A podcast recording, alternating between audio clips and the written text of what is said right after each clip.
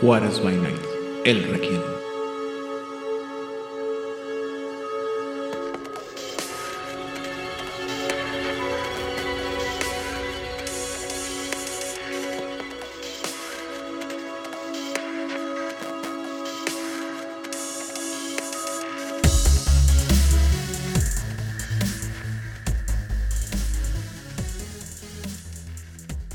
Bienvenidos a un episodio más de El Requiem, aquí en Juárez by Night. Yo soy su anfitrión, Idan Rodríguez. En esta ocasión estoy acompañado primero que nada. Mientras no haya testigos, no hay crimen que perseguir. También estamos acompañados por el otro, será tal vez algún día juzgado de manera, eh, esperemos, justa por las autoridades que sean competentes, el productor ejecutivo de estos programas, el señor Vlad. Oi, gente. Oi, galera. Hola a todos. No. Hola a todos, muchas gracias por invitarme, es un placer. Y antes de empezar a hablar de los temas de esta semana, vamos a hablar sobre la de la semana, cual vamos a mandar eh, cámaras y, tele- y ¿cómo se llama? micrófonos hasta los lugares más oscuros del abismo donde habita la señorita. Afortunadamente, y si llueve. Empezamos el día con unas maravillosas noticias de diseño en donde demostraron que la presión de la gente o la incompetencia de un diseñador gráfico se pudieron unir y nos cambiaron la portada de Hunter de Reckoning. Lo que no nos queda claro es si lo que nos mostraron hace dos semanas era el dummy del producto y nada más era como para presentarlo ante todos y decir, ah, miren, ya tenemos el producto, o si realmente esa era la portada y como a nadie le gustó la portada, dijeron, cámbiala, cámbiala, cámbiala, cámbiala. Sea como fuese, nos cambiaron la portada y eh, la que nos dejaron está increíble. Ahora ya tenemos el arte exterior, pero además respetando mucho los colores de la línea de Hunter de Reckoning, que son estos colores rojos, naranjas, amarillos. Entonces, 10 de 10, muchas gracias por el cambio, queridos diseñadores de Renegade Studios. Yo voy a apostar fuertemente a que lo- efectivamente lo que nos mandaron fue un dummy porque el cambio está muy bien hecho y muy, o sea, creo que está muy bien diseñado para la portada. Sí creo que a alguien se le, se le fue la onda y pasó algo que no debería haber pasado, es decir, compartieron una, una portada que no era la que tenían que haber compartido. Porque para- era la comparación que yo hacía, ¿no? Es que no tienen, o sea, como que no tiene sentido con el resto de las portadas que están haciendo. Ah, yo pedía o yo ah, ah, abogaba por una, una portada que tuviera algún parecido, algún deje, alguna similitud con el libro que viene ya de, segunda, de la Segunda Inquisición por estos temas de que son cazadores de vampiros. Y ves la nueva portada y pues yo me siento este, felizmente complacido. Así creo que si va por esa, esa línea, sí puede ser una relación entre un libro y otro. Esa es una mujer con una arma grandota apu- viendo ah, a, a su enemigo. Los colores están padres, está mucho mejor este, balanceado los colores que en la, en primer versión, que era todo un enfermizo naranja fosforescente. Ahora solamente es naranja fosforescente. Y no sé, sí me, sí me gusta mucho más la, la, ¿cómo se llama? La nueva portada. No sé qué opinen los demás. A mí me gustó, este, efectiva. Me, me recordó un poco también a Hunter de Vigil, este, pero en general me, me gustó el nuevo diseño. El primero no lo odié tanto, pero este me gustó muchísimo más. Este, sí siento que está como mucho más cercano a- al arte que están manejando ahorita. Y se siente como más, más gritty, que es lo que yo buscaría en, en un nuevo Hunter. Muy bien. Sí, ah, eh, si ustedes quienes nos están escuchando no saben a lo que nos estamos refiriendo, si van a el sitio oficial de worldofdarkness.com, ah, punto com, eh, pueden ya de hecho eh, descargar el, el preview, el archivo. Van a ser 10 hojas que te dan una probadita de qué va a ser este, este libro. Y en, en estas 10 en estas 10 ah, hojas nos dan un nos dan dos antagonistas, eh, pero el que me llamó a mí la atención es la Celestina, que es eh, eh, que es tu, tu antagonista. No les daré más detalles para que ustedes lo lean y lo disfruten, eh, pero eh, eh, el- la Celestina es eh, uno de los adversarios que te presentan y te lo describen como el maniquí de una mujer, que es bastante peligroso y les dejaré a ustedes que, lean eh, eh, un poquito más a detalle lo que trae y cuáles son sus uh, cualidades, su descripción física y, y, demás. Y lo que me llamó la atención es que es eh, te encuentras en la Ciudad de México, cerca de la colonia Roma. Es me gustó que uno de los primeros enemigos que te presenta él te una representación eh, no sé, en, la Ciudad de México y, es, y me gustaría, me gusta pensar, tal vez estoy siendo, me estoy ilusionando mucho, pero eh, me gustaría encontrar personajes y enemigos de, todo el mundo que, que, no, se, que no sea tan uh, estadounidense Bueno, eh, este personaje lo escribió un rolero mexicano de Monterrey, para ser más exactos. Si no me falla la memoria, su apodo es Wario. Es un streamer. Warius, ¿no? Ajá, tiene, es un streamer, tiene un canal en Twitch en donde transmite jugadas de Dungeons and Dragons. Tiene pues, cierto número de seguidores, considerable. No me le su cuánto, solamente sé que estamos hablando de bastantes miles. Y yo esto, yo pondría mis canicas en que este personaje de la Celestina está basado en la leyenda del maniquí de que está vestido de novia, es una tienda de novias en, Chihuahua. Sí. La Pascualita. La Pascualita. Yo estoy Pascualita, Celestina, su maniquí. Sí. Digo, está padre porque es una de esas leyendas mexicanas como bien populares, muy chidas. Y está padre, está bien. Qué bueno que haya también y que la representación venga desde alguien de México también. No como que, ay, mira, yo estaba a la mitad de alguna tierra lejana de México y me enteré de esto y dije, voy a escribir un personaje y a ver si me sale. Entonces, pues tendremos un personaje mexicano escrito por un mexicano. Nice. ¿Y qué otra cosa tenemos de noticias entonces? Y también ah, van a empezar con cápsulas a través del mundo del canal de YouTube de Mundo de Tinieblas, de World of Darkness, con esta Martina, en donde van a... Son cápsulas cortas, en donde van a ir dando como tutoriales para jugar Vampiro la Mascarada. En caso de que seas muy, muy nuevo en el mundo y realmente estés total y absolutamente perdido, pues son cápsulas de 5 minutos. Y después de esas cápsulas de 5 minutos, los invito a que escuchen todos nuestros programas desde el principio. Sí, o sea, o si no hablan tanto en inglés, pues pueden venir a echarse todos nuestros programas, que es casi lo mismo. Pero más explicado. Y con chistes más locales. así es. Hey, pero ya nos dijeron que les gustan nuestros chistes, entonces ya, ya me siento redimido. ¿Ya nos dijeron qué? Que les gustan nuestros chistes, entonces. Un saludo hasta, hasta Uruguay para, para Maite, que dijo que le gusta mucho nuestro, nuestro chiste.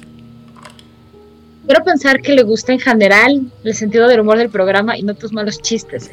No, no, dije que le gustan nuestros chistes. Ah, muy bien. Muy bien. Y bueno, el día de hoy nos toca hablar sobre uno de los otros clanes que pasa casi, casi igualito uh, de Mascarada a Requiem. Creo que es el que tiene mayores cambios dentro de los que pasan así iguales. En el sentido de que es de los que tiene cambios y son cambios importantes que los hacen un poco más jugables y accesibles a los jugadores.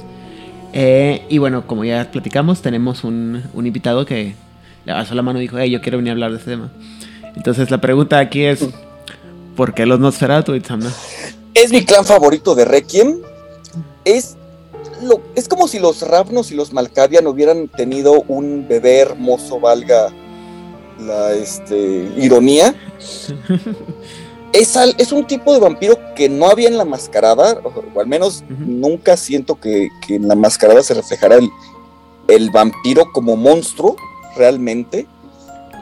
Entonces, o sea, la mezcla de cómo está manejado con su, disciplina específica de pesadilla, dije, es que esto es lo que yo siempre quise jugar con un Malkavian. Que lo que con los Malkavian como que no lo podía y con los Nosferatu de Regim dije, esto es lo que yo siempre había buscado. Entonces sí, fueron los que más me gustaron. además su trasfondo, ya ahorita que pasemos a eso, o bueno, su posible origen te, permite meterte con cuestiones como de horror cósmico, entonces le da un sabor nuevo a, a Vampiro que me gustó mucho. Ok, qué raro, o sea, me gustó mucho tu explicación, pero no sé, o sea, por cómo lo explicas, también siento que pudiera haber una, o sea, pudiera haber sido los Nosferatu o los Meket, ¿no? Porque también como que va por más o menos la misma línea. Mm, no porque me gusta esta parte del miedo, o sea, los Meket son los investigadores, pero la parte del Nosferatu de ser el, monstruo que te acosa, que el, el, que te produce el terror, eso es lo que me gustó. Muy bien. Eh, Vlad, ¿tú qué opinas de los Nosferatu de Rakim? Me, me encanta. Me encantaron los, los cambios que vamos a describir en el, en el programa. Y conceptualmente. Eh, eh, creo que eso es lo que me, que me gustó más. Que eh, es el arquetipo de el vampiro literalmente el vampiro que te da miedo, el vampiro que te asusta.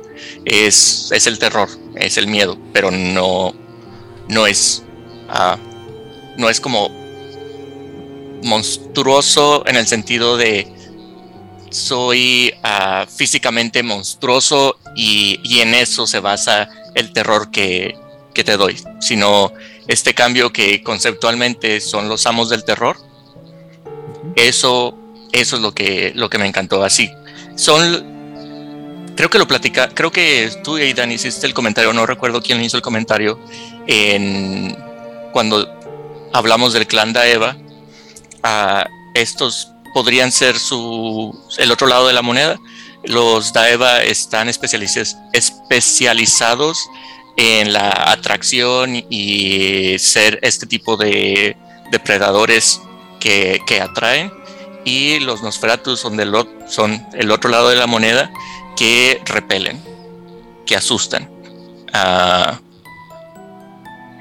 y miré más a, más a detalle filosóficamente en el, en el programa, pero era, es ese detalle que conceptualmente eh, estoy de acuerdo con Insapna también que mm, este tipo de personaje no lo es difícil identificarlo directamente en uno de los arquetipos que nos presenta la mascarada con sus 13 clanes.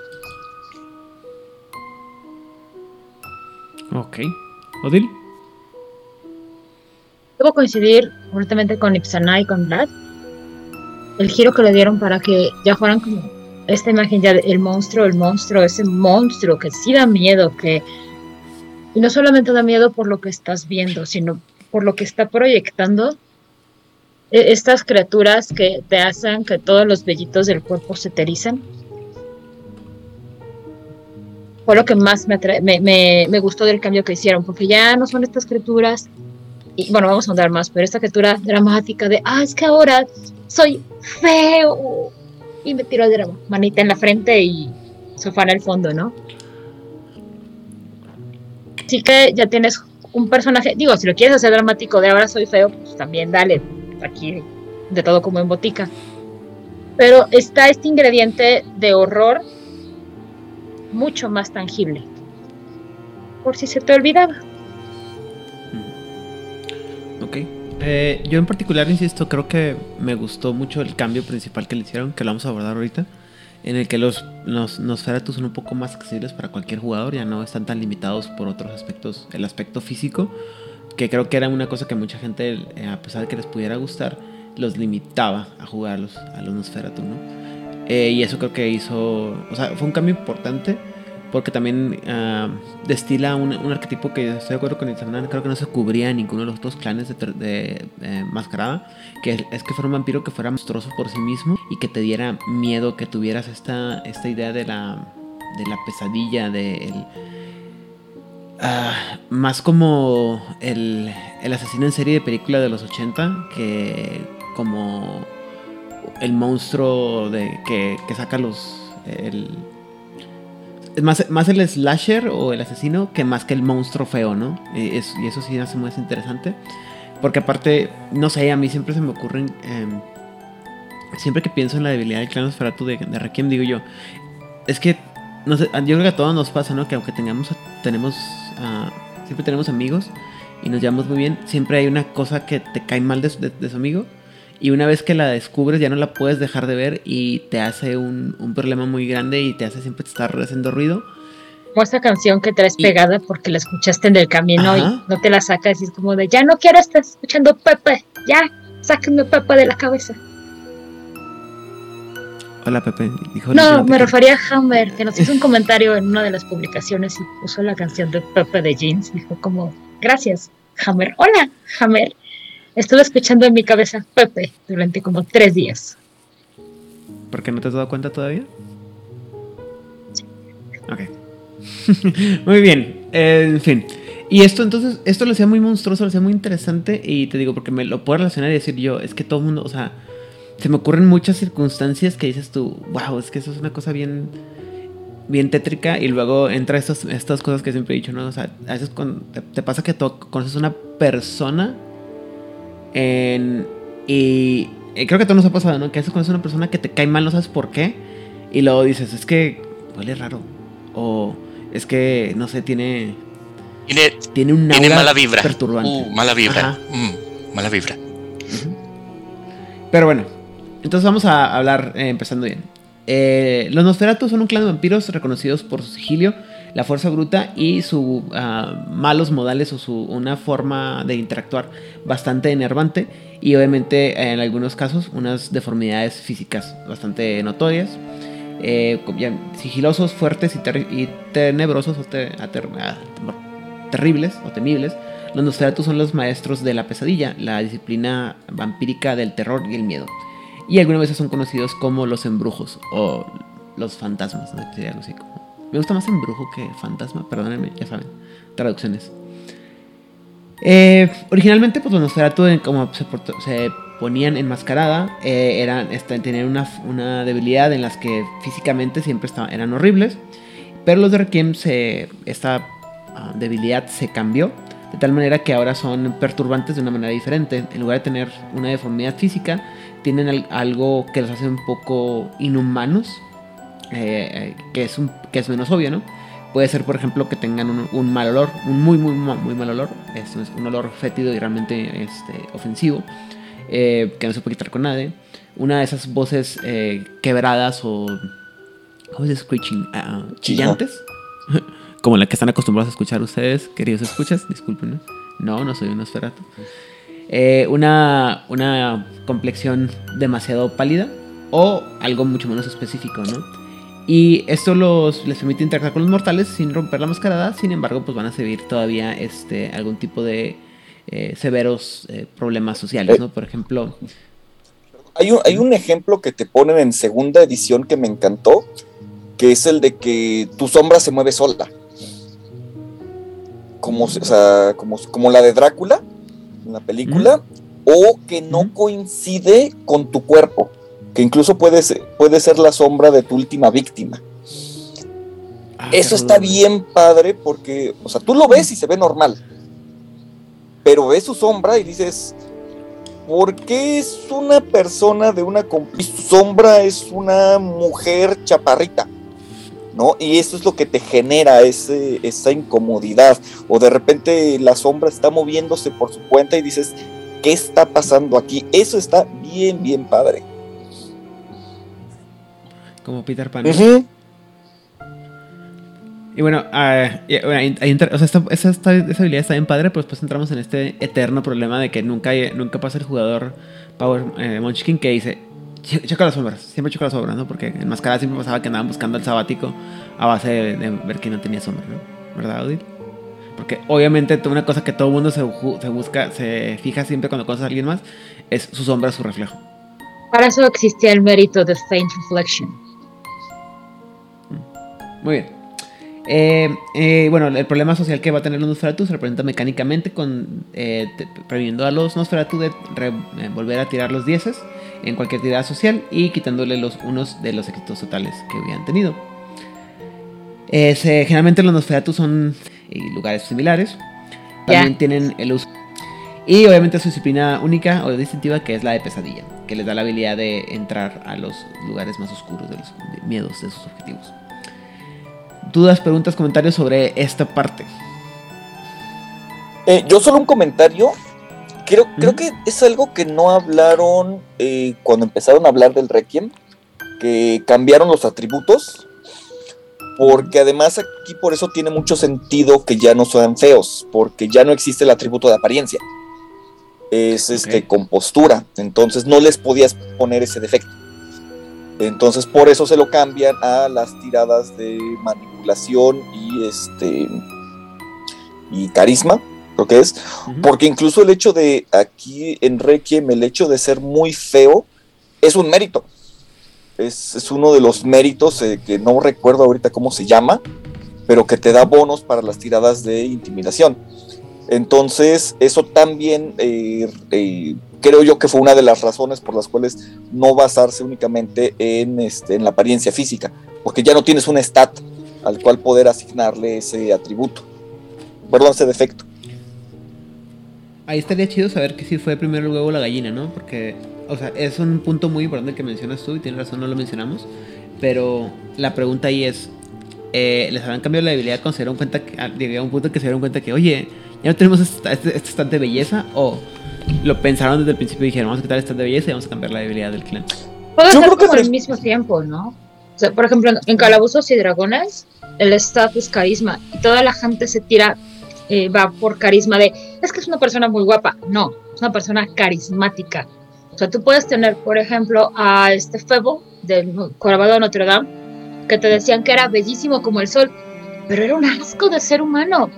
O sea, en el momento que tú lo empezabas a tratar, era como si eres bien despreciable, sujeto. O sea, no, no vales la caca de tu caballo.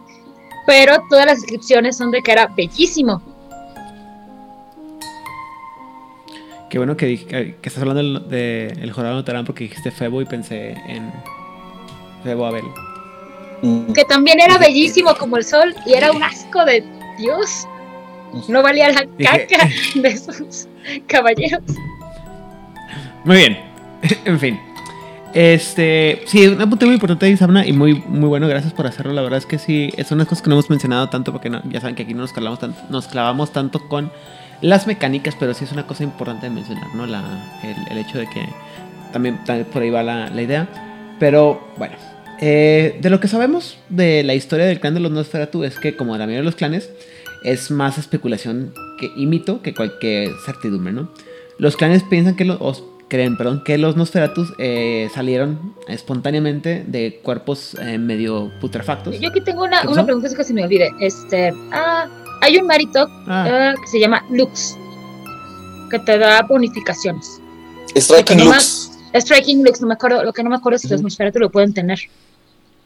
Eh, según yo recuerdo, sí, es que Striking Lux lo puedes tener de dos variantes. Para belleza, o, eh, que te da bonos para carisma, o fealdad, que te da bonos para intimidación. Entonces, según yo, pueden tener el de intimidación.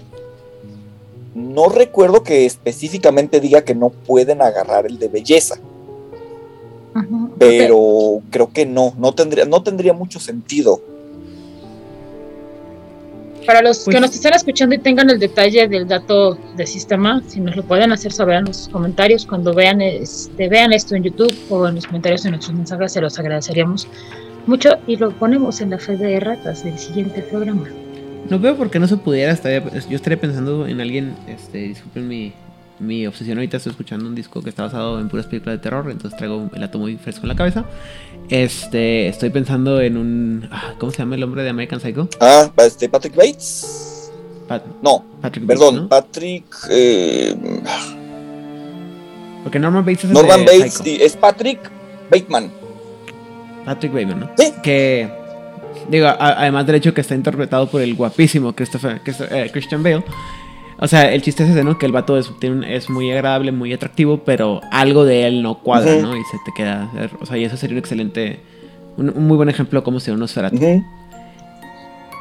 Ok. Vlad, ¿ibas a decir algo sobre lo que estaba mencionando yo de los orígenes de los de que hubieran aparecido de la nada de cuerpos en, a media putrefacción? Ah, así es. Ah, que. Eh, debido a este, a este mito y su ah, enlace conceptual con la idea de que son los cadáveres putrefactos, eh, creo que eso, esa es la razón por la cual el, el, logo, el logo de la insignia de su clan trae a los gusanos en, en, la insignia.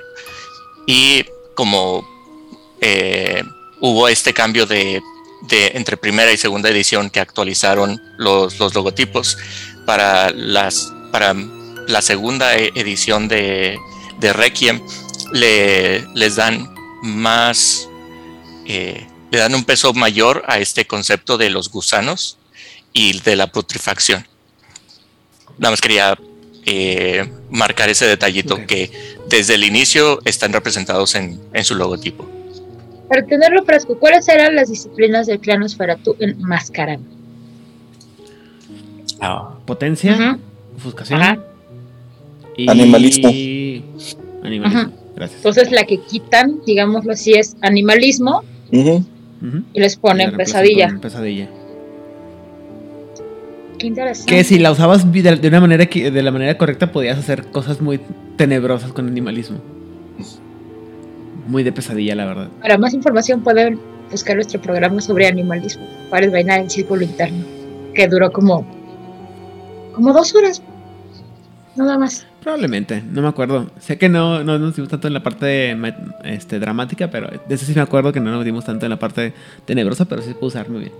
Eh, bueno, entonces el mito es que eh, los Nosferatu salían o se generaban espontáneamente de cuerpos eh, a medio a, medio a, medio podrir que en batalla o lo que sea y de ahí se algo los animaba y se formaba este tipo de vampiro, ¿no? Se dice que en tiempos arcaicos se creía que los Nosferatu eran el resultado de una, una cuadrilla de condenados que todavía no son ni vampiros o propiamente hechos Nosferatus que habían bebido de la sangre de los hijos de los mortales y los dioses tónicos de debajo de la tierra. La, sangre los había transformado estos en lo que se conoce como los hermanos gusano o los hermanos de los gusanos. Y esta raza subterránea de vampiros se, había transformado para eh, encajar mejor en el mundo debajo de la tierra que en el mundo de los humanos. Que esta parte está bien, bien loca, ¿no? Este, hasta ahorita hay dos eh, no sé cómo está organizado la información de que aparece en la wiki, que es donde generalmente sacamos esta información, cómo está organizada, en, no sé dónde sacaron y no sé cómo está en relación al resto del de el material de White Wolf. Pero, por ejemplo, la, imagen, la idea de la debilidad de los del clan Nosferatu en general me recuerda mucho a la debilidad de los Prometean, los creados del juego de los Prometeos, que es esta debilidad en la que no puedes estar mucho tiempo en un solo lugar porque empiezas a, a, a ¿cómo se dice? despedir. A contaminar el ambiente con tu mala, con, tu bad juju. El disquiet que le llaman, o la inquietud que hace que tal gente se empiece a sentir incómoda a tu alrededor, empiece a actuar de manera violenta, etc, etc.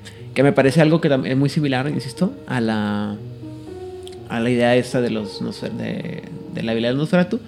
Y por otro lado, esta parte de la de que hay una sociedad que existe abajo de la tierra donde hay estos dioses tónicos que están más allá de la de la, de la comprensión humana y que hay un mundo diferente, totalmente diferente.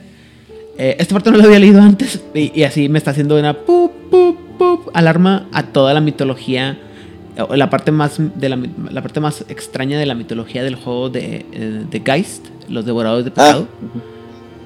Que para todos aquellos que no los, nunca lo han jugado, que ni siquiera saben que existe este juego, Geist es un juego de cazadores de fantasmas que está horrible, complicado y, muy. tiene muchos pedazos así muy raros. Sobre todo la parte en la que puedes viajar a un inframundo donde literalmente tienes así que andar a madre y con mucho cuidado porque hay unos espíritus que te andan cazando para sacarte de ese lugar porque te odian y te quieren matar. Y estoy así como que, espera, ¿y los Nosferatu entraron a ese mundo como si nada? Son productos de eso.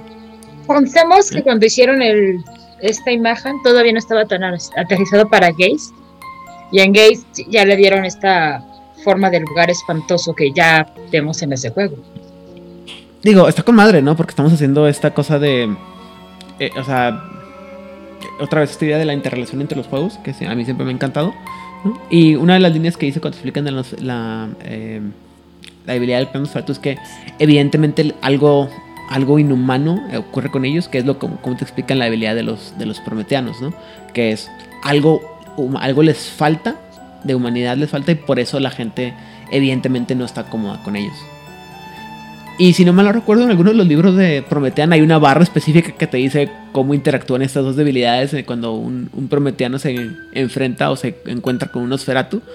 Porque aparentemente incluso los, Nosferatu, mismos Nosferatu no pueden con, con, esa, el disquiet de los Prometeanos. Pero es que el disquiet de los Prometeans está durísimo.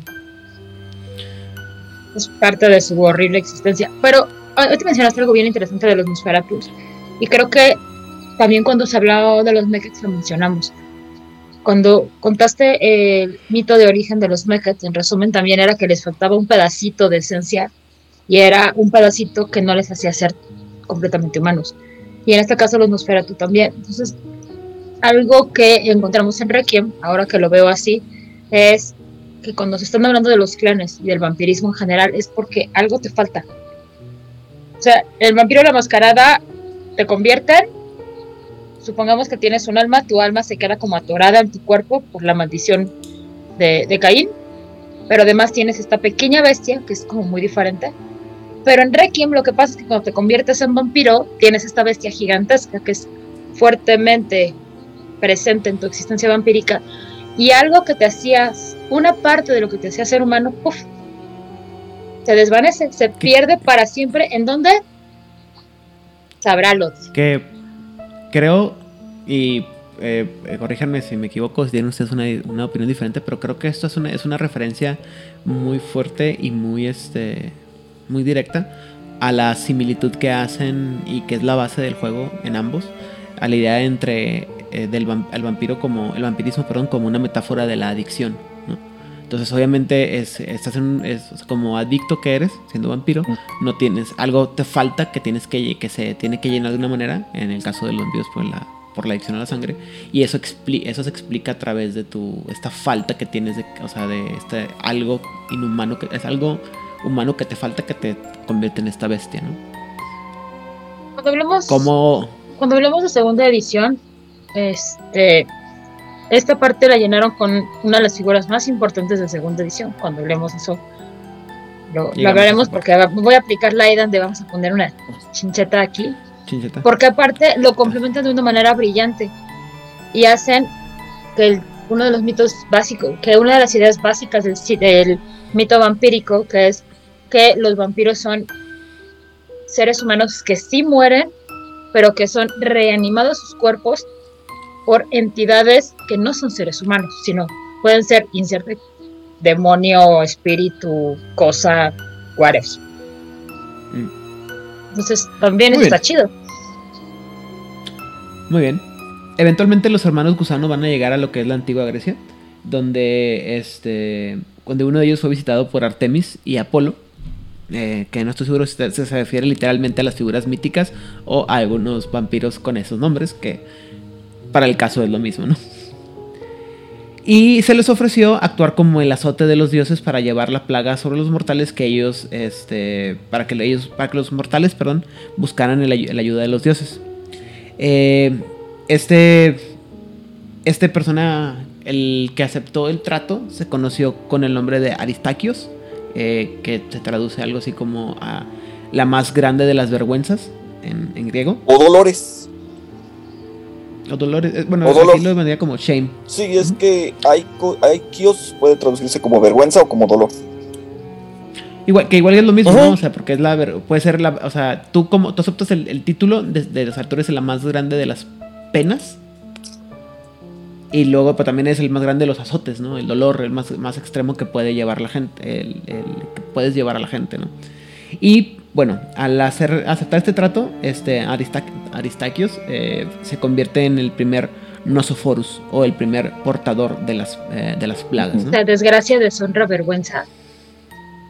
Deshonrada tú, deshonrada tu familia, deshonrada tu No, es el Rey León 2 cuando le están cantando al hijo de Scar. Ay, no me acuerdo. Desgracia, ah, deshonra, vergüenza. Duerme lindo como. Perdón, ¿qué? Ah, ok. Eh, los nosóforos, sin embargo, se van a, van a despertar la idea de los dioses, eh, de los dioses eh, terrenales o... ¿Cómo se traduce tónicos, perdón? No tiene inframundo. Tónicos, Llama- llámales los, los dioses de Los inframundo. dioses del inframundo. Es pues. que no es El lo mismo. Tónico es tal cual tónico.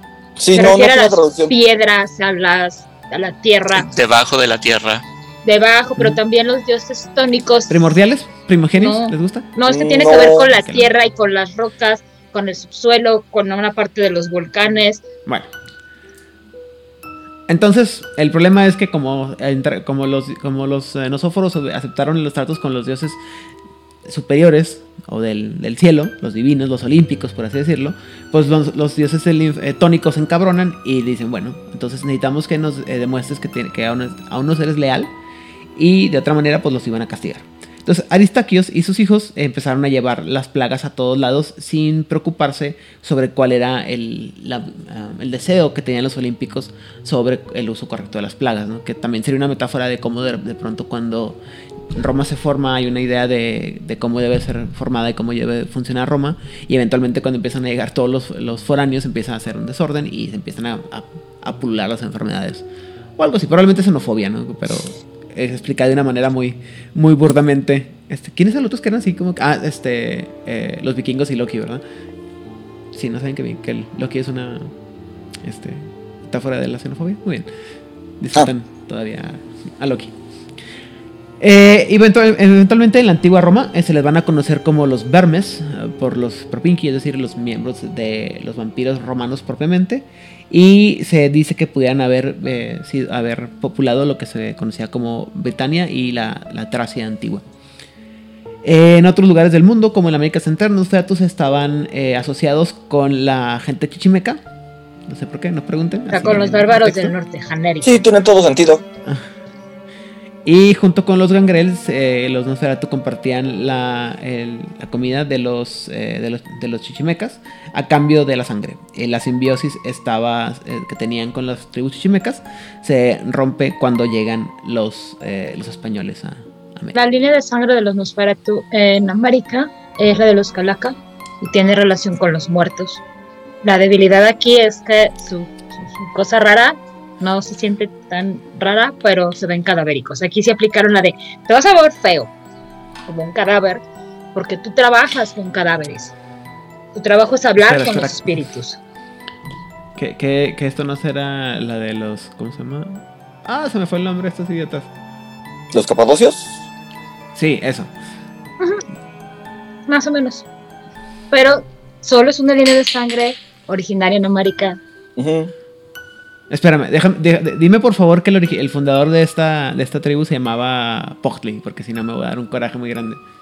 No me acuerdo, el dato lo No encuentras en México by Night de Requiem y ahí viene el dato. Creo que Aidan fue a buscar el libro. Shadows Across Mexico. Shadows ajá. Ese, que aparte tiene la portada más española en la historia del mundo de White Wolf.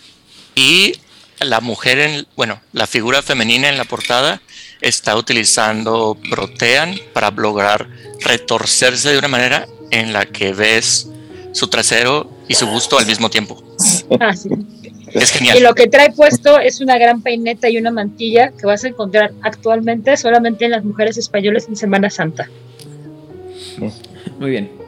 Eh, lo que no recuerdo, eh, y a lo mejor Itzona está más, ah, más informado sobre esto. Vermes es de, de, de- de gusano, ¿verdad? En latín. Latín, sí. Es de, es de donde viene worm. ¿no? Sí. En- para, para. En inglés, perdón. Y bueno, eso sería así como que a, la- a grandes rasgos la historia que existe o de lo que sabemos de los Nosferatu. Eh, ¿Dudas, preguntas, comentarios sobre esta parte? Entonces, si entendí bien, es, nacen de la putrefacción de los gusanos. Ujú. Los dioses de arriba les encargan No. un trabajito No. en contra de las de lo que esperaban los dioses tónicos de ellos. Ajá. Es que primero hacen un trato con los dioses Ajá. tónicos.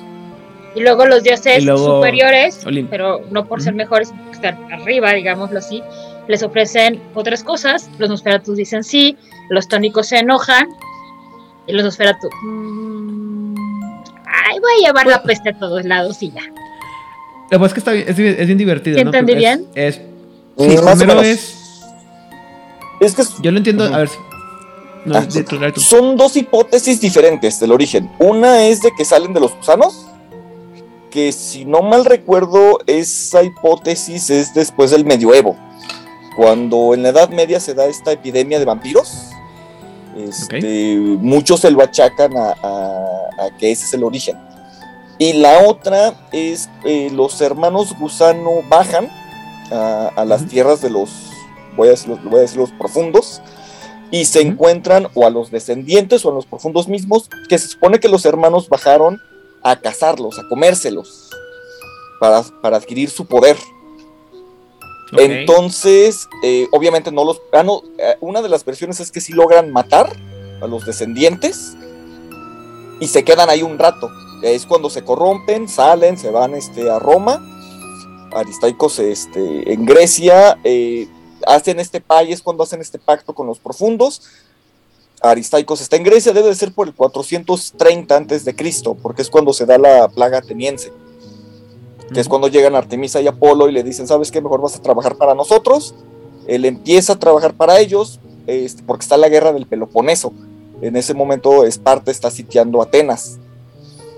Entonces ellos este, como están defendiendo, si no mal recuerdo, Artemisa y Apolo están defendiendo Atenas y los profundos le dicen, ¿qué pasó? Si tú tenías un trato conmigo, ¿cómo que estás trabajando para los dioses solares? Yo lo veo como si fuera hombre lobo, ellos ya estaban trabajando para el Wyrm y de repente dicen, siempre me voy con ellos. Y el Wyrm les dice, ¿qué pasó si tú eres mío? Entonces es cuando, este, de hecho sí les ponen, les ponen un castigo, ahorita no recuerdo cuál es, pero los mandan a extender la, la plaga. De hecho ellos eh, se supone que, eso, que extienden la plaga hacia el ejército espartano, que hace que se tengan que retirar de Atenas. Y ya de ahí empiezan a, migrar, regresan a Roma, y bueno, en Roma también hacen todo su relajo. Pero son dos diferentes, el, origen de los gusanos y el origen de los profundos son dos hipótesis diferentes. Gracias. Que se... Gracias. Sí, eh, aparte lo más que Digo, se pueden unir, pero pues no sabe uno bien, bien qué rollo, ¿no? Porque también es lo que mencionaba, ¿no? O sea, aquí se menciona como que baja, o sea, los visitan Artemis y Apolo y te vuelves a preguntar, ¿no? ¿Es literal Artemis y Apolo? ¿Las figuras Artemis y Apolo, los dioses?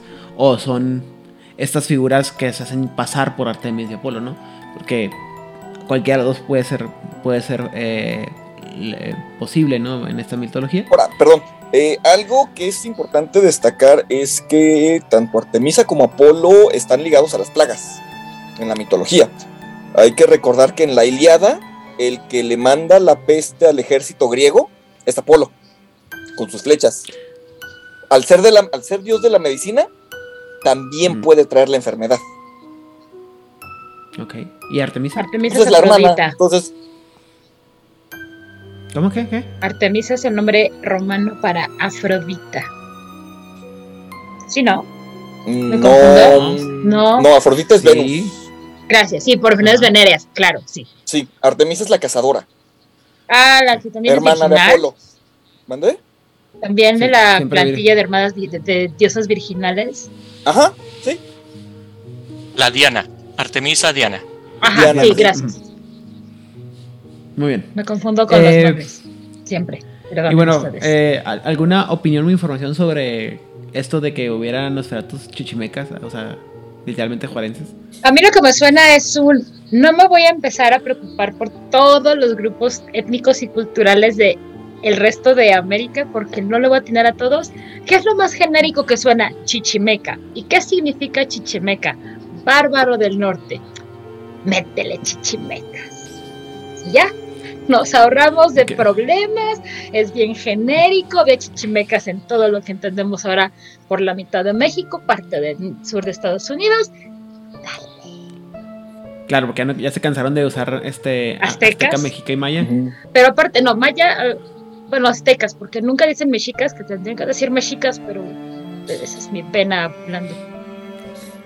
Eh, yo agrego que la, les les agrego que parte de las historias, cuando platicamos de las historias de los clanes, eh, la versión que recibimos de qué pasó de ellos o quiénes eran durante la época de la Roma, eh, es una de las pocas cosas que, que sabemos que, no, que son semi-canon, es decir, en este juego que desde el principio les dijimos que aquí nada está todo escrito y que existe solamente una sola verdad, eh, hay este libro que se llama Requiem por Roma, el Requiem de Roma, en donde te platican cómo era el mundo del, Requiem eh, en aquellos años y es de ahí de donde tenemos estos nombres, nombres viejos y de sus orígenes.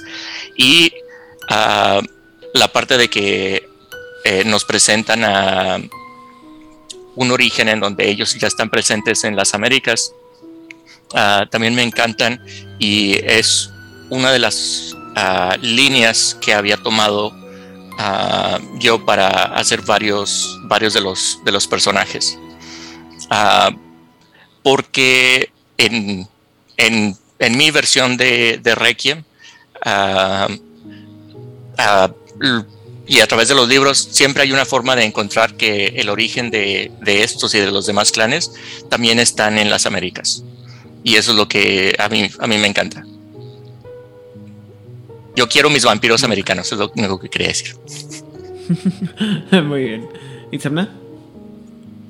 Este, yo coincido, eh, me gusta mucho el, el, mito de los profundos porque permite agregarle esta parte Lovecraftiana. De hecho, bueno, para los que hayan jugado un juego que se llama Bloodborne para Play 4, es básicamente eso. O sea, la idea de los dioses antiguos que tenían un pacto con una civilización en las profundidades, llegaron unos tipos, lo descubrieron y empezaron a, a esparcir una enfermedad. Y ahorita haciendo un headcanon en este momento, eh, se puede tomar como esta idea de la tierra hueca y decir, pues sí, es la profundidad y tanto estaban en Mesoamérica como en Europa, como en África. O sea, era una civilización inmensa. Ya ahorita me estoy haciendo yo mi propio, este, mi propio canon. Porque sí me agrada la idea de que no, es, no vienen de un solo lugar, sino que estaban presentes en todos lados. Okay. Ah, ayer estaba hablando con unos amigos, roleros también de toda la vida. Hola Aaron, hola Cuervo. Y estábamos hablando de, los Nosferatus, pero de mascarada. Porque a uno de ellos le encanta el drama de, este Absimiliar. Todo, todo, todo su drama es como de, no inventes, o sea, es del más... ¿Todo? Todo su drama así como de... Ah". ¿Incluso Cocodrilo, la lagartija de 15 metros? Eh, eligió ignorarlo lo que más me parece a mí perfecto. No le gusta todo el drama, pero me estoy de acuerdo con eso. Eso se llama cuidar tu salud mental. Porque en su headcanon, lo que está haciendo similar es que él se fue al lugar más inhóspito de la Tierra porque no soporta su fealdad. Me encantó este, este, esta idea. Se fue, se fue a la Antártida, así como el lugar más horrible, donde los que están ahí estudiando humanos, cuando están en época de oscuridad, se ponen a ver la cosa, la película de la cosa. Excelente idea.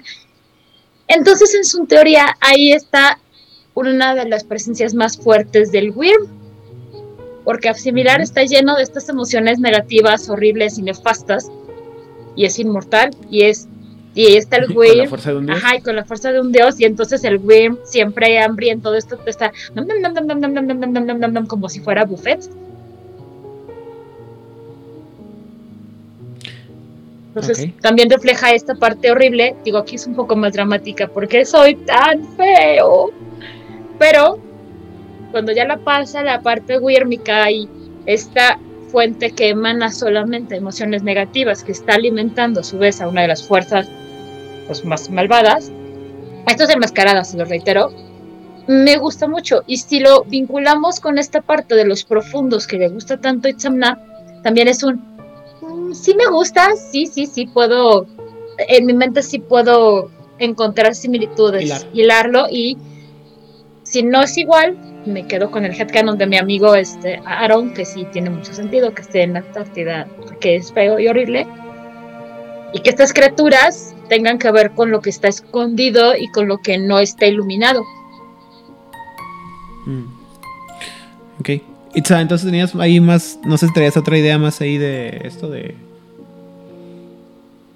del origen de los profundos y todo eso, ¿o no? Hay, eh, en el manual del narrador, de Requiem hay una idea que me gusta mucho para jugar con vampiros por generación espontánea, por decirlo así.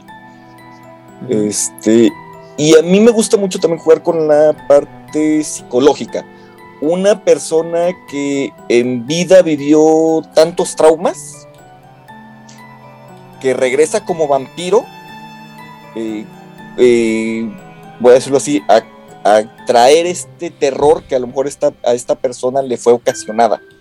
Entonces ya no es, aprovechando que en vampiro ya no es necesaria la cuestión de la generación, sino que pues te vas con potencia de sangre. Me gusta también esta idea de a lo mejor un, ser humano, ¿no? Eh, vive una vida de pesadilla y ahora regresa a ser el que va a llevar la pesadilla a, este, a los demás. Pues esa idea también, de, hecho esa es la que yo manejo cuando he narrado Requiem, ese es normalmente el origen que yo manejo de los, de los Nosferatu. También en, Requiem hay una forma de hacer vampiros que me gusta mucho y es que, pues sí, por generación espontánea, la razón que dan es que a lo mejor caíste en una tierra donde cayó sangre de vampiro y quedó impregnada la esencia. O en algún momento tuviste un encuentro del tercer grado muy incómodo con un vampiro, no fuiste Gold, no te convirtió, pero algo de esa sangre se quedó ahí y cuando mueres es como despierta ese esa maldición, pero realmente no perteneces como a ningún clan, o sea, potencialmente luego puedes pertenecer a uno, muy como en Kuejin, que de alguien que dice, ah, bueno, yo te voy a adoptar en el clan y te voy a enseñar cómo funciona esto y termino tu conversión a vampiro, pero sí puedes tener vampiros que, que salen de pero, pero, ¿por qué soy un vampiro? Esta parte que mencionas, eh, que menciona Itzamna de dónde pudieran surgir este, los, bueno, los Nosferatu y en general los vampiros, y ah, hilándolo específicamente los Nosferatu, y yo, sé que me estoy yendo por las ramas en este episodio como hace mucho que no lo hacía, pero es que eso es, pasa, es lo que pasa en Changeling The Lost.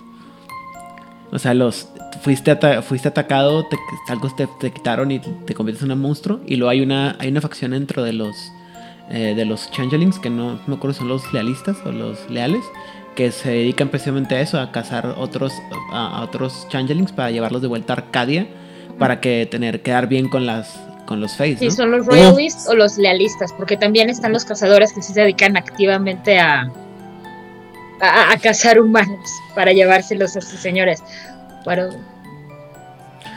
¿Y, ¿Y tú, Odil? De que yo tengo mucha azúcar en el sistema, entonces. ¿Qué te parece esto parte de estas ideas? Ah, bueno, sí, no.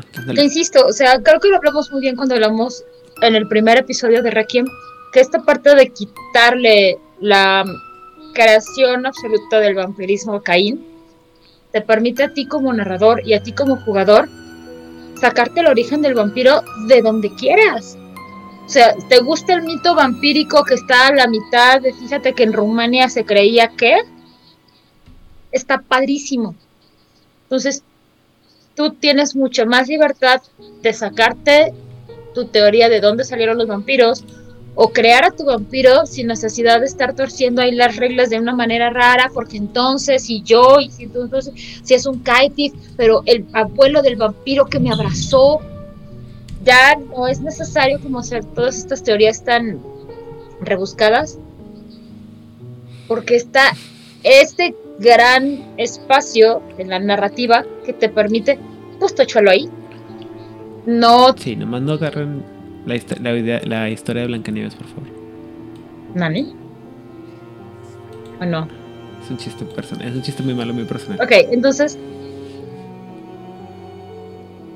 Reitero, como dije en el primer episodio, me gusta mucho esa idea que tienes la libertad de escoger el mito vampírico o el mito de creación de monstruos que a ti más te guste, que a ti más crees que, que se adapta a tu personaje y no va a estar fuera de lugar tiene todo potencialmente todo el sentido del mundo, sumado a que este la cuando se vuelven viejitos y locos del tiempo, la neblina. La, la, de los Ajá.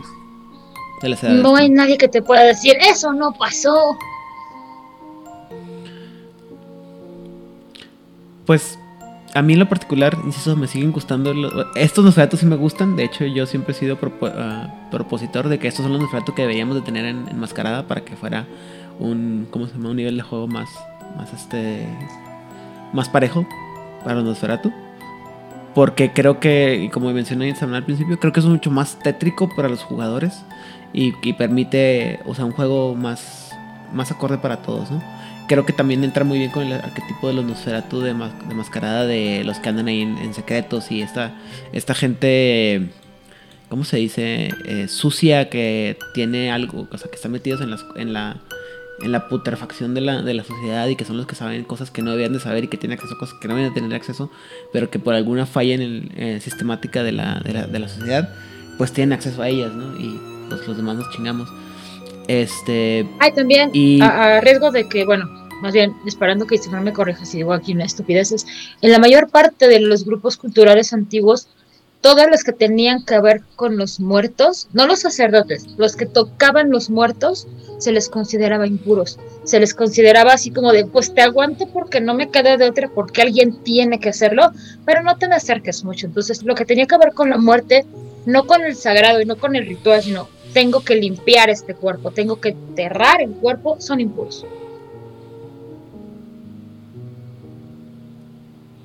Pues sí, ¿no? Pasa en la, sociedad hindú, si no me equivoco.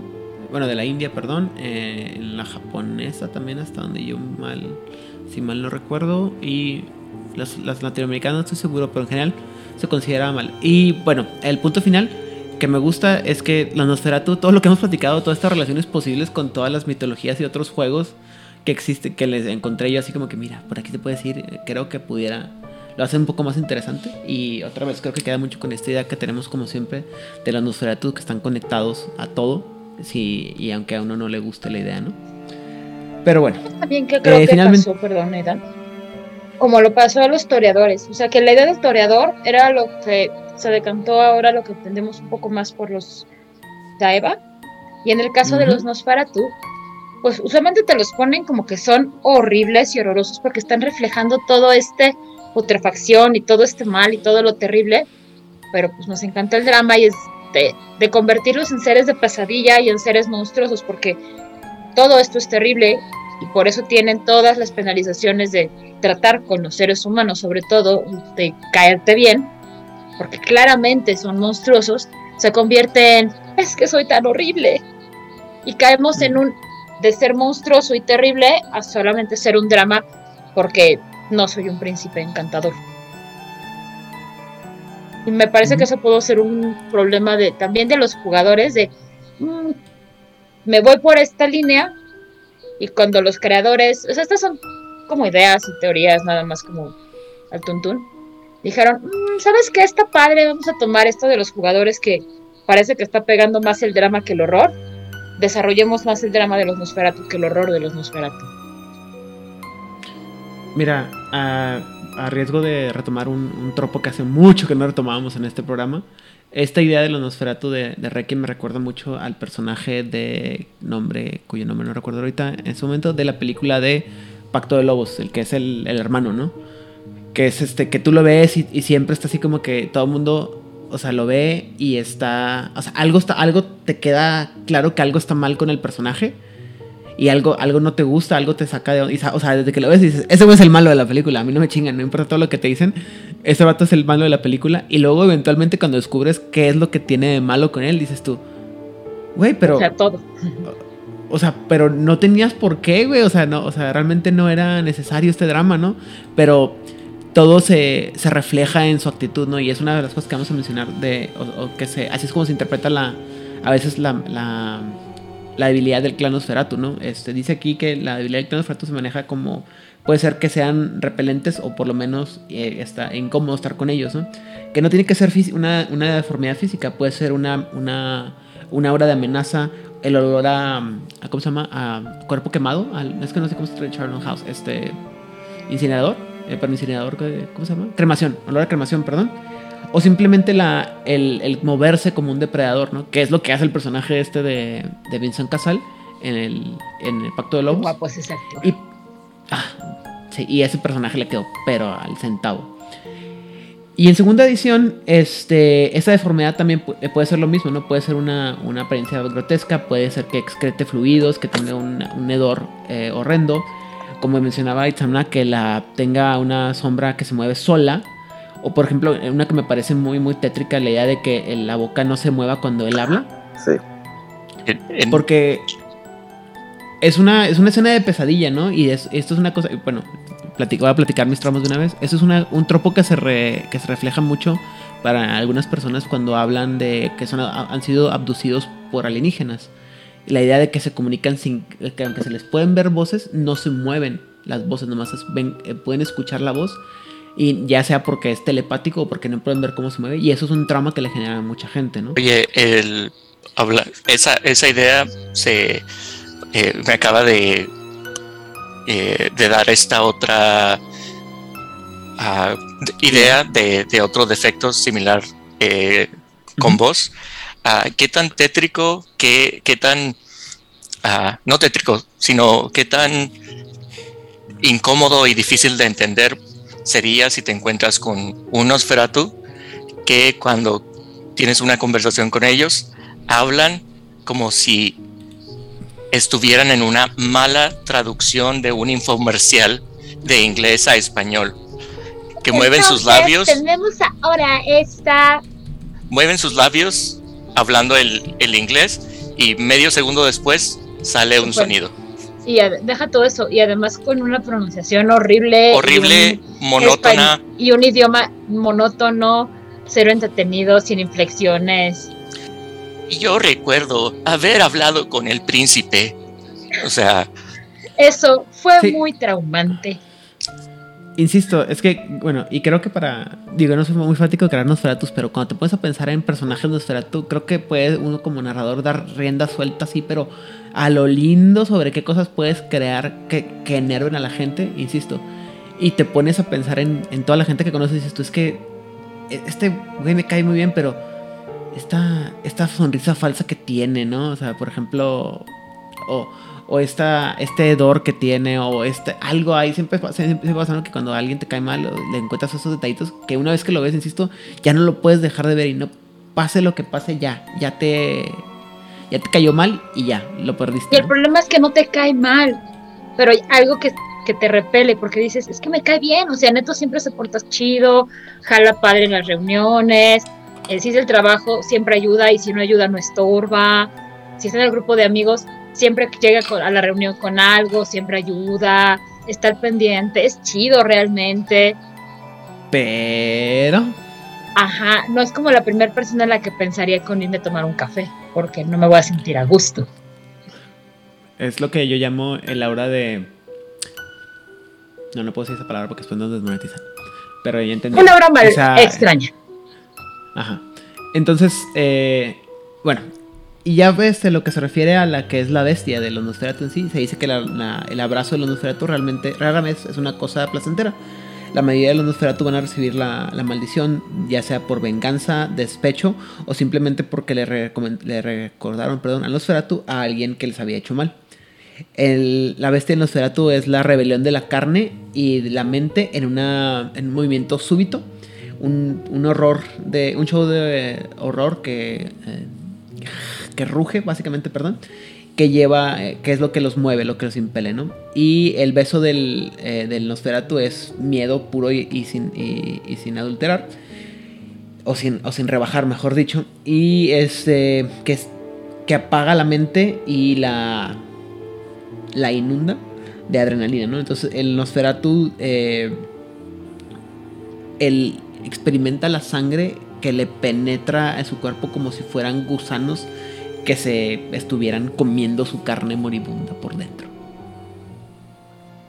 Estás en... Queridos escuchas, debimos de haber hecho esta eh, advertencia al principio del programa, pero si alguno de ustedes tiene algún problema con las descripciones, que tengan que ver con vísceras, tengan problemas con el body horror, escuchen este programa con cautela.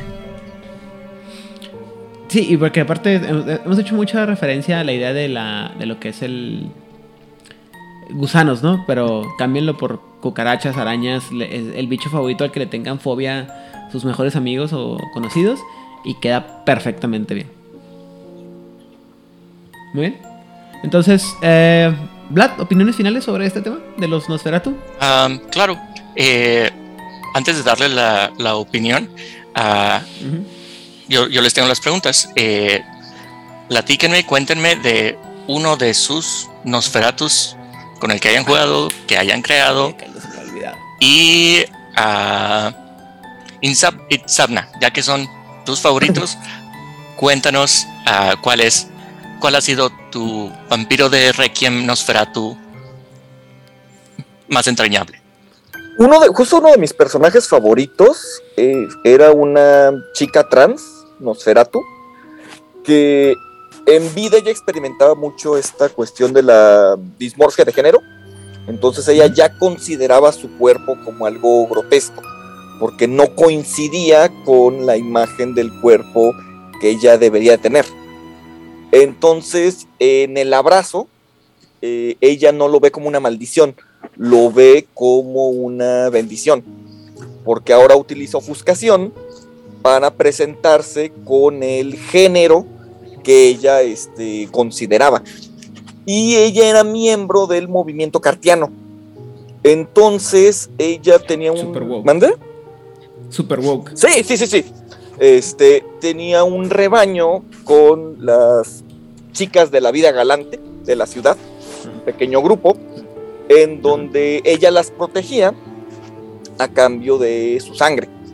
¿No? Hubo una escena muy buena eh, acabamos de terminar una pelea y estábamos heridos. Entonces yo le dije al narrador, ¿sabes qué? Voy a ir a alimentarme. ¿No? Entonces voy a buscar a una de estas chicas este, para alimentarle. Y llega, llega mi personaje y me dice, pues ves que esta chica está súper golpeada. ¿No? Y entonces mi personaje le pregunta, ¿qué te pasó? Y ella le dice, no, fue uno de los clientes, ¿no? Este, pues se puso muy agresivo y entonces ella dice, ah, ok, dime quién fue, ¿no? el concepto es que ella utilizaba el terror precisamente como su arma de defensa. Entonces fue a cazar al sujeto este. Primero se presenta este, utilizando ofuscación para verse este, sin, ver sin mostrar todas sus deformidades.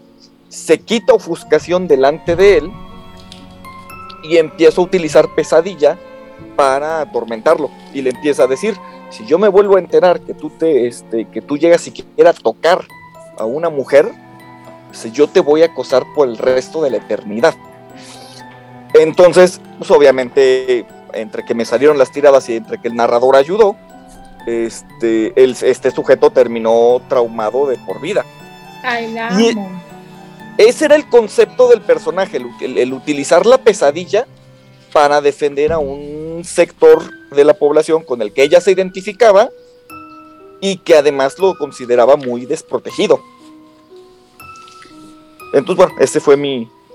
¿Cómo se llamaba? No me acuerdo cómo se llamaba ahorita. Pero ha sido de mis personajes favoritos. Muy bien. Perfecto. ¿Adil? Ay, yo nunca he jugado con un Nosferatu como personaje mío los NPCs que interpretaron Nosferatu para el fueron como muy pequeños, no tenían como una historia tan desarrollada, desgraciadamente. Pero siempre es divertido tener a un personaje que, cuando estás jugándolo, es muy divertido que activamente los personajes tú estás haciendo que se sientan incómodos para sacarlos también, porque son mayormente, oh, sí, yo soy un vampiro y soy tan poderoso y soy tan grande y nada me aterra. Hola. Porque lo que tenía esta mujer es que, si no me falla la memoria, es que viven como en túneles aquí en la Ciudad de México, porque hay que aprovechar el metro, muchachos. El metro es un gran set para Nosferatus.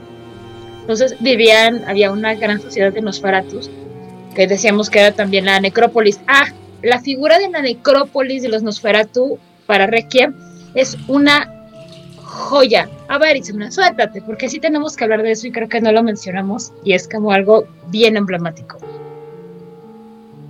Híjole, ahorita, y lo acabo de leer y se me olvidó, pero bueno, obviamente suelen estar en las profundidades. Ay, yo ahorita recuerdo mucho lo del, ¿cómo se llama? El, señor gusano. Wormlord. ajá, de Wormlord, Wormlord, algo así de hecho, tienen muchos méritos específicos para su necrópolis. Porque sí puede ser, por ejemplo, un cementerio, puede ser las estaciones del metro, eh, todos los lugares olvidados de la ciudad. Pero ahorita no recuerdo más, yo creo que conforme hables tú, me voy a acordar.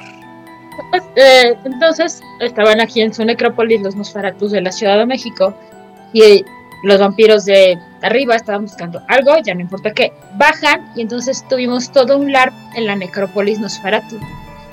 Y el trabajo de los NPCs en ese LARP era básicamente sacar de la zona de confort a todos los personajes porque iban a estar en un lugar incómodo, iban a estar en un lugar horrible.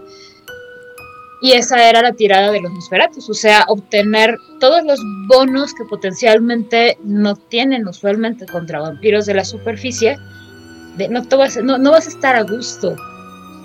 Tú quieres algo de mí y te hice bajar de tus ciudades limpias, iluminadas y bonitas a este lugar sucio, a este lugar ruinoso, donde te están caminando bichos y no sabes qué son, o realmente no sabes si te están caminando o solamente es tu imaginación. Y fue un LARP muy interesante, porque los jugadores que son, que usualmente eran muy fuertes socialmente, sí estaban pues sacados de onda, porque además activamente los Nosferatus estaban haciendo todo lo que estaba en su vampírica naturaleza para incomodar. Es de, a ver, perdón, yo Nosferatu sé que mi presencia se siente como esta humedad horrible cuando estás en un lugar que he estado siempre encerrado, me les voy a pegar. Creo que la miedo que tenías que cuando te tocaba sentías como como cuando tocas lugares donde ha habido pichitos se sienten este, como telaraña, si no quiero saber qué es esto, así se sentía su toca, entonces se la pasaba como tocando a la gente así de, en el cuello o en los brazos o en las manos, así como te tocaba mucho, porque era lo que estaban haciendo los Nosferatus, como vamos a sacar todo el provecho de esto que nos están pidiendo y vamos a sacarles todo lo que podamos. Y lo que tiene la necrópolis es que son méritos que se pueden usar de Nosferatus, no necesariamente tienen que ser amigos, pero puedes hacer tu pool de Nosferatus y decir, ¿sabes qué? Que tenga seguridad, que tenga túneles, que tenga cosas que están cuidando la necrópolis. ¿Qué cosas son? Hay cosas, tú no quieres saber lo que hay abajo. Es más, ni yo quiero saber lo que hay abajo.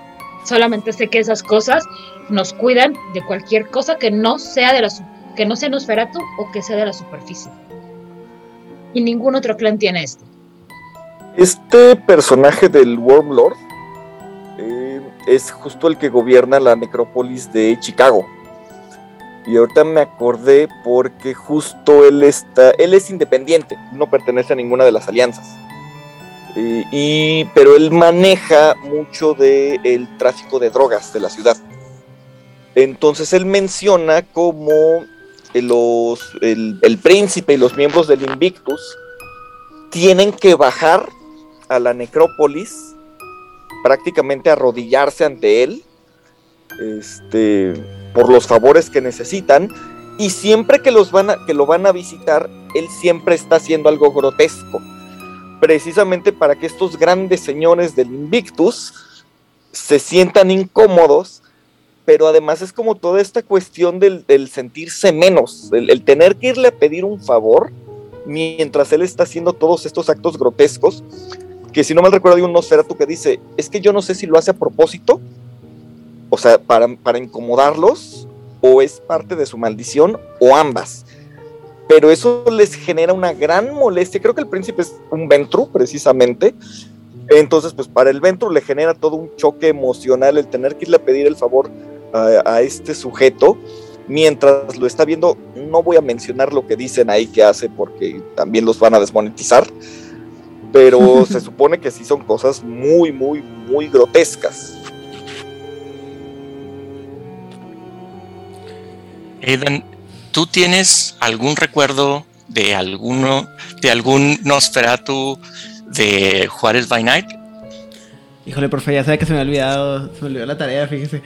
Este, no, mira, yo me acuerdo que eh, el primer Nosferatu que se hizo para Juárez by Night, que no era un NPC, era era un persona, era el, curiosamente era el líder de la, de la, Horda Dracul en ese grupo. Y lo basó mucho, mucho, perdón, este, el, narrador de Juárez by lo basó muchísimo en eh, una parte del arco del personaje de Spike de Buffy la Casa de Vampiros, en el que Spike finge que fue eh, dañado por Buffy o una de las cazadoras y está en silla de ruedas para evitar que Drusilla se vaya del, de, con él, ¿no? Entonces le está manipulando, le está manipulando.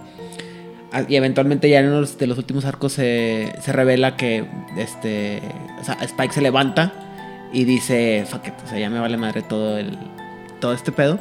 Y se, y se revela, se levanta de la silla y la tira a la chingada. Y es cuando todo el mundo dice, oh, no mames, porque aparte fue, es una gran parte de la temporada en la que está en silla de ruedas y interactúa con Buffy este interactúa con Ángel, con bueno, con Angelus, que interactúa con todos los y los está los está manipulando para que piensen que no es una amenaza, ¿no? Entonces la, idea era mucho más o menos pues así, el, punto era que el este no tú sí quería que la gente se uniera a la, a la Dracul, ¿no? Porque él sí tenía un problema de, de, que no podía caminar bien, que no podía caminar, si estaba era, ese era como que su, su problema. O sea, había estado normal, normalmente, pues, había estado sin capacidades diferentes hasta que lo abrazan. Y él creía que a través de la Orden Dracul iba a poder eh, encontrar una, una, una, solución, ¿no? No quiero decir una cura, una solución para este problema. El problema es que, eh, aparte, su, su maldición se expresaba en que a la gente le causaba desconfianza siempre. ¿sí? Entonces, aunque él era honesto y aunque él quería eh, proponer a la, a la Dracul y llevarla a un nivel más allá, pues la gente no confiaba en él, entonces la gente no se unía a la Orden Dracul, porque decían, no, pues es que este, no, no le tengo, no tengo tanta confianza, ¿no? Entonces él tenía que haber, se, tenía, se había tenido que convertir en un mentiroso y un manipulador, en teoría por el bien de la gente, ¿no? porque él quería ayudarlos, pero pues la gente no se, no se dejaba, entonces tenía que obligarlos casi, casi, que, casi, casi a ser miembro de la Orden Dracul. Te voy, golpe, a enseñar, golpe, lo que más te conviene, ah. golpe. Ajá. Y si mal no me equivoco, en la última versión de, El Requiem que se jugó, el personaje de Nosferatu lo jugó eh, Julio Guerrero. Y no me acuerdo que. Digo, el personaje estaba basado en su personaje Malkavian de, de Mascarada. Entonces la idea era que estaba obsesionado por el conocimiento. Y creo que tenía una debilidad, algo así, de que algo de, algo de, su, de su cuerpo no era. No creo si despedía un olor a. a, papel mojado, o sea, a librería vieja y, como este como hongo que se queda en, las bibliotecas viejas. Pero aparte también, o sea, como que eh, la gente que, se, que estaba muy cerca de él, creo, siempre veía como que una sombra de una figura que lo estaba acosando. Que era la figura esta de la, de los, este, la serpiente, la serpiente cornada, que era parte de la, de la mitología del personaje de Julio. Tardaría mucho tiempo en explicar todo ese tipo de, de asuntos. Entonces, aparte de no verse bien reflejado en los espejos, como todos los vampiros de Requiem, también tiene una figura rarísima en el fondo. Pero, o sea, él no lo veía, sino los, las personas con las que interactuaban veían esta, esta como sombra que estaba por ahí al lado, ¿sí? Que los estaba observando. No estás ayudando, esa. Y luego aparte el chiste era que el personaje de Julio estaba, la imagen física que tenía era el personaje de, Drácula de la serie de Drácula que salió hace algunos años, que era este así, este chavo, no me acuerdo cómo se llama el muchacho, pero es muy guapo con su bigotito. Es que es una época muy victoriana. Que son tres episodios. No, no, no, no, la otra, una antes. que salió antes. ya. Una antes en las que él es como un, una, este, un este, tecnócrata que anda ahí haciendo. ¡Oh, yes! Sí, es increíble. También súper dramático. Tiene un problema con la electricidad increíble. Ahí sí lo amé mucho. Bueno, esa es, esa, esa es la imagen de este, de este actor que está haciendo Drácula, que es este. El, el otro. El otro guapísimo. El otro Rhys Myers. Jonathan Rhys Myers, se llama, perdón. Pero pues aunque sea, a pesar de que era atractivo y todo, estas cosas que le pasaban a su alrededor, pues hacía que la gente desconfiara muchísimo de él, ¿no? Y no le daba, no le daba certeza nada. Y creo que son todos. ¿Tú, Vlad? Ah, pues vayan conmigo a esta eh, ciudad ficticia del, del del Requiem, en donde han estado viviendo los personajes que les he platicado en los otros episodios. Y en esta ciudad ah, tenemos a Lavalimpio 365, abierto todos los días del año, las 24 horas. Y su eslogan es, todos tienen ropa sucia que lavar. Es una lavandería. Es una pregunta. Automata. Dime. Este es uno, es esta lavandería queda a dos calles del que prestaba dinero. puede que si te, te puedes perder, tal vez terminas en ese pasillo, tal vez terminas en la lavandería. lavandería, tintorería, lavamático, el nombre que, le quieran dar. Eh, abierta a las 24 horas y este lugar es importante y conocido por el crimen organizado de la ciudad porque saben que si tienes un, una escena del crimen, tienes que deshacerte de un cadáver o varios cadáveres. O necesitas una limpieza profunda, vas a Lavalimpio 365 y te diriges al final del, del pasillo a la, a la lavadora que tiene los, el anuncio de fuera de servicio y ah, abres la puerta, dejas el dinero y dejas las instrucciones con la dirección y nunca sabes con quién estás tratando. La gente, el crimen organizado nada más sabe que es ahí donde contratas a el cleaner que lo que ocurre es que llega una, una furgoneta, una camioneta, lava limpio 365, a la escena del crimen, al, para la, y antes de que amanezca, esa escena del crimen está completamente limpia. Todo esto lo hace esta figura eh, escurridiza que hasta este momento nadie sabe exactamente quién es. Nadie la ha visto, nadie, nadie de los humanos saben con quién están tratando. Eh, y con quien están tratando es con una mujer que se llama Amalia. Porque Amalia siempre lavó ajeno y nunca se imaginó que seguiría lavando ajeno aún después de la muerte. Oh. Amalia encontró su encontró su, muerte hace ya muchos años. Una noche, eh, caminando, vio a, una, a lo que pensaba que era una anciana eh, lavando de noche a la orilla del río. La anciana le pidió ayuda para torcer la sábana y al acercarse a ayudarle, notó que lo que estaba lavando era una sábana ensangrentada.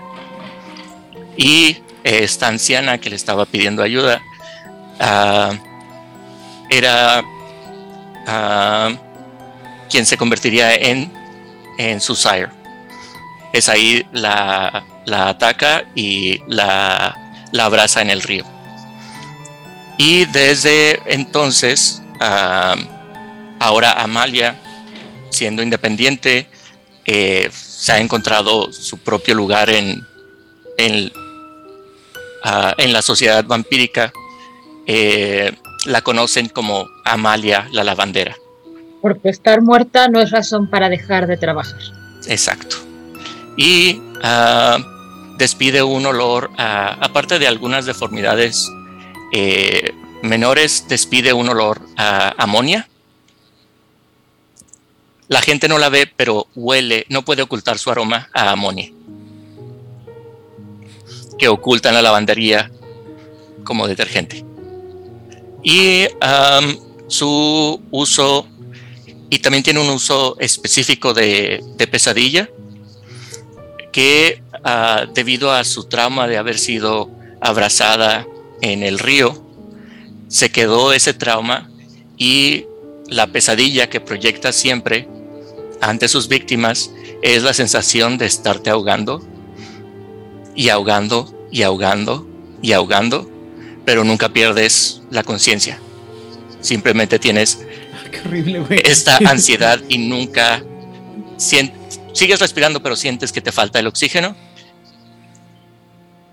A ver, soy de las personas que cuando trabajaba ahora en el call center a las 3 de la mañana me ponía a leer historias de asesinos seriales. Soy la persona que trabaja escuchando el Investigative Discovery ¿Qué hago para tranquilizarme? Mira, hay cuatro documentales sobre asesinatos seriales. Y eso lo hago para tranquilizarme y relajarme y seguir mi vida.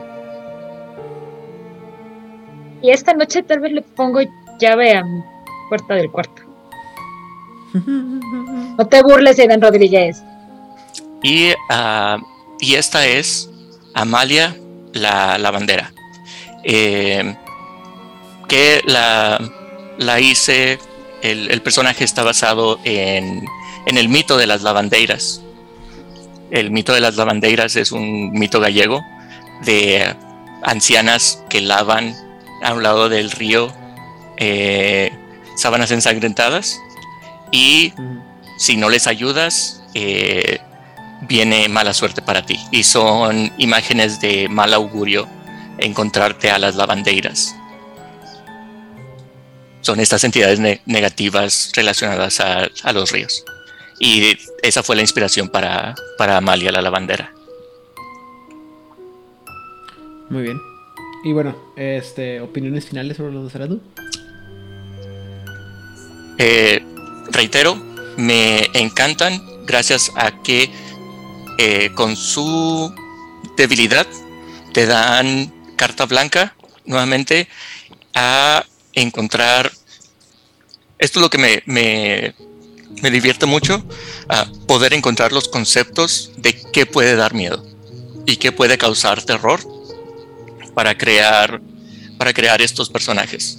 Y también, como ya hemos estado dando diferentes ejemplos esta noche, eh, puedes hacer, puedes tener a una familia de Nosferatus que todos son ah, hijos, fueron abrazados por, el, por la misma criatura y cada uno de ellos puede tener un sabor completamente diferente a pesar de que eh, sean del mismo clan. Eh, y esto es lo que más me agrada, esta diversidad, porque tengo esta visión del estereotipo que eh, de un Nosferatu de la mascarada, pues todos van a tener los dientes puntiagudos y todos van a tener eh, las deformidades físicas y, y todos son estos agentes de información y como que me perdía. Sentía que si yo, una de las razones por las que no jugaba Nosferatu en la mascarada es porque sentía esta restricción que tenía la idea de que si yo me hacía un personaje Nosferatu en la mascarada, iba a tener que, estaba forzado a vivir en la alcantarilla y hacer, y mi única manera de tener poder político era a través de la información. Ese era el, estereotipo que tenía. Y en contraste con, eh, los Nosferatus en Requiem, eh, a como me los explican de entrada, me da una gran ah, flexibilidad para crear personajes en diferentes estratos sociales y que tengan diferentes herramientas para conseguir sus objetivos. ahorita que dijiste esto, quiero hacer mención a lo que también hablamos cuando hablamos del primer episodio de Requiem. Y una de las diferencias que marca de los Nosferatu es que una de las líneas de sangre de Nosferatu es que son muy hermosos. Físicamente se supone que te los describen como lo más bello que jamás vas a ver en toda tu existencia.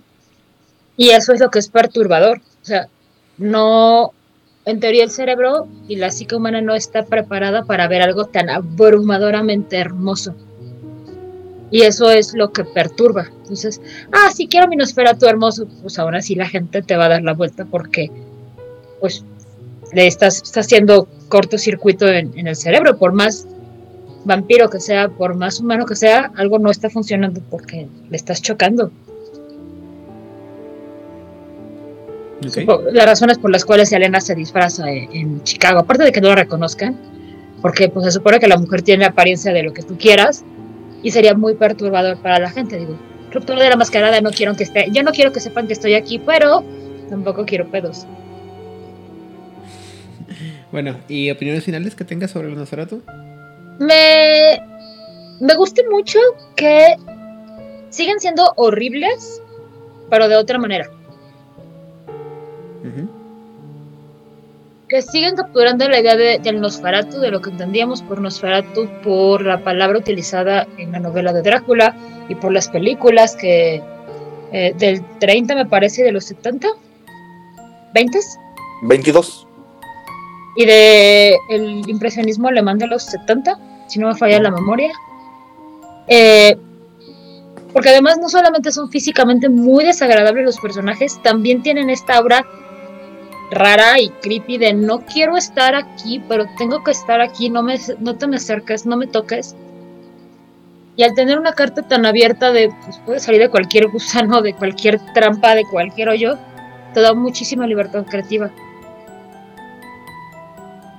Y tener también un personaje que encarne el terror, que ya tienes un juego de horror, un juego de terror que está enfocado a eso, que lo que va a hacer es aterrizártelo y es un recordatorio constante de lo que estás jugando. O sea, si en tu mesa tú tienes un personaje Nosferatu, o tu narrador coloca un personaje, un NPC Nosferatu, es un recordatorio constante de que estás jugando un juego de horror.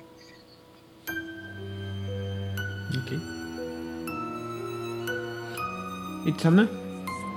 Pues eh, lo mío va más o menos en la, en la misma línea. Algo que me gustó mucho es que se le bajaron unas cinco rayitas al drama de los Nosferatu y se le subieron unas cuatro rayitas al horror, precisamente.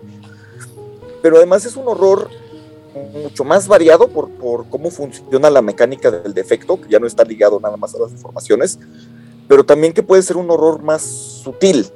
Eh, puede ser desde la parte, soy causa horror por cómo me veo, pero también por cómo me comporto y, bueno, ya cuando se hable de, su disciplina, esta capacidad de, producir horror incluso aunque no me veas. Eso es, este, es, muy interesante, es, es, como, como dijo Dil, aumentar el horror en un juego que de por sí ya es de horror. Y yo más quiero decir algo, una opinión un poco polémica, que ahora no hizo Blas la pregunta de qué personaje de la cultura pop este, sería un Nosferatu. Batman sería un, Nosferatu de Vampiro el Requiem. ¿Cómo te atreves? Tiene potencia, bueno, vigor, ofuscación. ¿Y qué es lo que dice siempre Batman? Meterle el miedo en el corazón de los criminales. ¿Es un Nosferatu? No puedo, no, no tengo argumentos en contra de tu argumento. Y, eso está muy padre, porque puedes, o sea, como que los Nosferatu de la máscara siento que están muy estancados. Y en los Nosferatu de Requiem puede ser desde Batman, te haces un Nosferatu basado en habilidades mentales, hasta Hannibal Lecter, que sería también un excelente este, Nosferatu. Entonces, eso me gusta mucho también dentro de un mismo arquetipo, toda esa variedad. eso sería lo mío. Muy bien. Eh, por mi parte también creo que no, creo que todos conseguimos el mismo, ¿no? O sea, es una presenta un abanico de opciones mucho más rico y amplio que los que teníamos en Mascarada. Este, insisto, yo, yo metería a estos a la Mascarada en lugar de los que tenemos, eh, sin descantar a los, a los, ¿cómo se llama? A los, a los feos, ¿no? O sea, haría a esta línea los principales haría convertiría a los feos a los Niktuku, por así decirlo, y luego meteríamos a, a los este, a, los guapos ahí en otro, en otro lado. Pero bueno, en, general, o sea, sí se puede hacer, eh, como comentaba, un personaje así como el de Patrick Bateman, esta gente que, insisto, esta gente que conoces de pronto y algo como que nomás no te cae bien, algo no, no clica bien, no, no, no, encaja y dices tú, ah, no me cae, no, no, no me gusta. Eh, la revisión del material me ayuda a también a hilarlo con muchos otros temas y eh, otros juegos, perdón. Y eso me ayuda a pensar en otras posibilidades que tendríamos que eh, experimentar en otro, en otro podcast, porque tengo que pensarlas más. Y bueno, pues hecho, habiendo dicho lo anterior, este, ahí me encuentran en todas las redes sociales como Eden Rodríguez. Las respuestas y lo que pongo puede variar. Ay, disculpen, no, no soy una persona entretenida. Vlad, redes sociales y saludos. Ah, eh, perdón, saludos, me faltan saludos. Este. Ah, Caminera México, World Latinoamérica, eh, Corona Roll, eh, ah, La Voz de Angan, eh, Círculo de Noche, Secretos Oscuros, La Frecuencia. Y creo que eso todos. Ah, Masterface, claro, Masterface y Jugador Casual, sí, sí. ¿Qué más? ¿Quién sigue? Vlad, redes sociales y saludos. Saludos a mis amigos de Fortaleza de Sao Paulo. Uh, en Instagram, uh, Santos Night. Y ah, ahora que Odile nos mencionó a Hammer Bay, que nos dejó comentario en, en, YouTube, de una vez también saludo a la otra gente que nos ha, alguna de las otras gentes que nos han dejado comentarios en, en YouTube, como lo son Calavera Code, que le está encantando nuestro vampiro, nuestra línea de Vampiro la Mascarada. Están empezando desde el principio, al parecer. Cuando llegues a este episodio, dentro de, dos años, aquí está tu, tu saludo, Calavera Code. Y uh, también saludos a Antoine Yamin, a Nicolás Barrigas Muñoz, a Danilo Vieira, Vieira y a Luis Fernández desde Chile. Uh, muchas gracias a todos ustedes. Eh, igual, nos tardamos en responder, pero eh, bear with us. Ya llegaremos, ya llegaremos. Eh, y como y también me, me, encantaría conocer sus conceptos de personajes, cómo eran sus Nosferatus de Requiem o qué ideas han obtenido de, de este, de este episodio. Eh, estamos en Facebook, YouTube e Instagram. Ahí leemos sus comentarios. Muchísimas gracias a todos. Muy bien. ¿Odil? A mí me encuentran en Instagram y en Twitter como Odile Clio. Y yo quiero mandar saludos a, a Hernán Paniagua, a Edgar Maritano, a Oliver de la Parra, a Sofía, a Rigel, a Hammer, a Julio, a Cuervo, a Aarón, si deciden si escuchar el programa. Y creo que ya si olvido a alguien, pido muchas, muchas, muchas disculpas. Yo sé que trabajo con nombres, pero se me olvidan los nombres. y... Es el mal del historiador. Sí, claro. Y lo que yo quiero saber, y si nos quieren compartir estos, las redes sociales, es qué personajes, así como lo mencionó una qué personajes de la cultura pop consideran ustedes que serían Nosferatus de, de, de Vampiro el Requiem tengan una muy bonita semana. Muy bien. saludos y redes sociales si alguien si quieres aceptar a alguien que te contacte. Este, redes sociales en Twitter estoy como Itzamna2. Este, saludos pues nada más a este Avalon, Avalon Roll de aquí de Jalapa, este y actividad textual. Es este es el podcast de, de uno del bueno, de este del de Avalon Roll y yo creo que de mi parte nada más. Y pues muchas gracias por invitarme. Siempre es un gusto estar aquí. Bueno, pues un, un gusto tenerte de vuelta aquí con nosotros. Y bueno, habiendo hecho todo lo anterior, muchas gracias por escucharnos. Todos los que nos escuchan, ya sea en, aquí en, en, podcast o que nos escuchan a través de YouTube. Donde sea que nos escuchen y nos compartan, muchas, muchas gracias. Nos vemos a la próxima. Ah, perdón, ya saben, si les gusta todo lo que tiene que ver con Vampiro, la, mascarada, la mascarada, Requiem y el mundo de tinieblas, por favor, compártanos.